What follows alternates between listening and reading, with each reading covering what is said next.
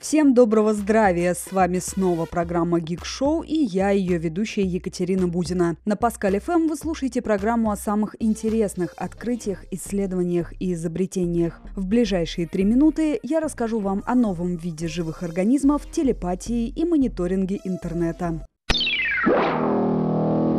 Вы знали, что грибы есть не только на суше, но и в океане? Исследователи из Музея естественной истории Дании обнаружили грибовидных морских животных, которых не смогли отнести ни к одной из известных категорий древа жизни. Их находка – это 14 странных беспозвоночных особей, собранных на глубине 400 и 1000 метров. Под микроскопом образцы продемонстрировали морфологические сходства с двумя существующими типами – медузами и грибневиками. А по внешнему виду они очень похожи на грибы. Отличительные черты морских грибов – асимметрия, многоклеточность и наличие гелеобразного слоя между внутренним и внешним корпусом.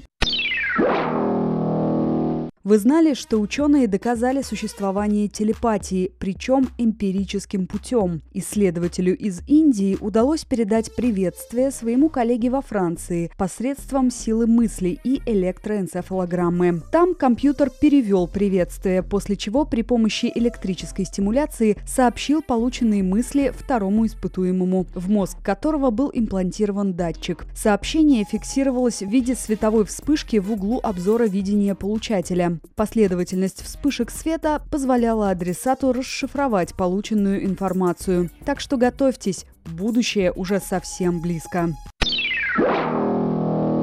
Вы знали, что с помощью поисковой системы можно определить количество и географическое положение всех устройств, подключенных к интернету в данный момент? Это удалось исследователю в области компьютерных технологий, основателю системы Shodan Джону Маттерли. На основе собранной информации он создал карту мира, на которой, используя разные цвета, графически показал концентрацию гаджетов на планете. Ученый рассказал, что для определения всех IP-адресов потребовалось около пяти часов, а на создание карты карты ушло 12 часов. Больше всего интернет-соединений зафиксировано в США, на восточном побережье Южной Америки, в странах Европы, Японии и Индии. Меньше всего подключенных к интернету девайсов оказалось в Африке, Австралии, Гренландии, Канаде, на Аляске и на севере России. Мир интереснее, чем кажется. С вами была Екатерина Бузина. Слушайте Паскаль ФМ.